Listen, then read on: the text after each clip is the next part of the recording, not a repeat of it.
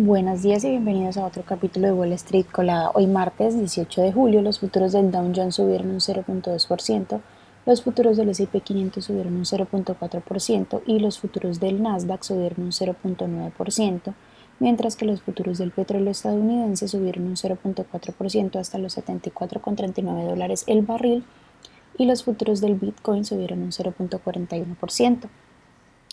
En el calendario económico de hoy a las 8.30 am será publicado el reporte de ventas minoristas.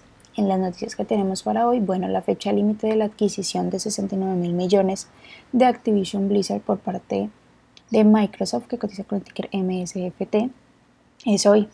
El mayor obstáculo que queda es una orden de abril en el Reino Unido que bloquea el acuerdo a la espera de negociaciones. Se espera que ambas compañías presenten hoy una prórroga del acuerdo. Otras noticias, Bank of America, que cotiza con el ticker BAC, superó las estimaciones de beneficios e ingresos impulsado por un aumento en los ingresos por intereses derivados de las subidas de las tasas. La compañía reportó un EPS de 0.88 sobre ingresos de 25.33 mil millones de dólares versus los 25.05 millones esperados. Las acciones subieron un 0.4% en el pre-market. Morgan Stanley, que cotiza con el ticker MS, superó las estimaciones de los analistas gracias a los ingresos récord por gestión de patrimonios. La compañía reportó un EPS de 1.24 sobre ingresos de 13.46 mil millones versus los 13.08 mil esperados. En otras noticias, Ford, que cotiza con el ticker F, rebajó los precios de su camión eléctrico F-150 Lighting aprovechando el aumento de la capacidad de sus plantas, la mejora de los costos y de las materias primas de las baterías y el trabajo continuo por aumentar la producción. Verizon, que cotiza con el ticker VZ, subió un 1% en el pre-market, mientras que ATT, que cotiza con el ticker T, subió un 0.7%. Ambas acciones han estado bajando en los últimos días, con ATT tocando su nivel más bajo desde 1993 el lunes y Verizon su nivel más bajo desde el 2010. Los analistas se han mostrado preocupados por los posibles, las posibles responsabilidades derivadas de los kilómetros de cables recubiertos de plomo alrededor de todo el país. Las acciones de Norwegian Cruise Line, que cotiza con el ticker NCLH, bajaron un 1% en el pre-market después de que Trust rebajara su calificación sobre la acción.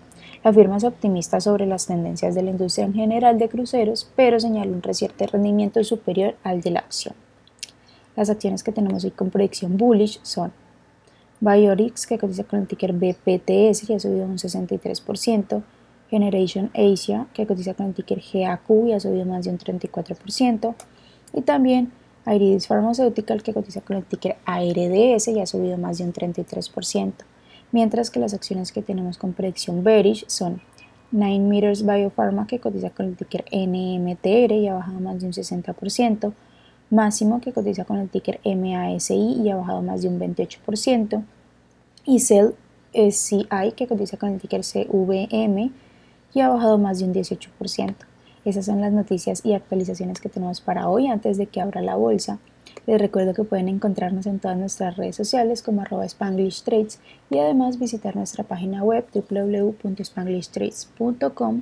También quiero recordarles que ayer abrimos unos pocos cupos extra para nuestro siguiente evento, Bootcamp Secretos del Day Trading, y tenemos los últimos tres cupos disponibles para ustedes para que hagan parte de este gran evento. Pueden encontrar el link de registro aquí en la descripción de nuestro podcast, en nuestra página web y también en todas nuestras redes sociales.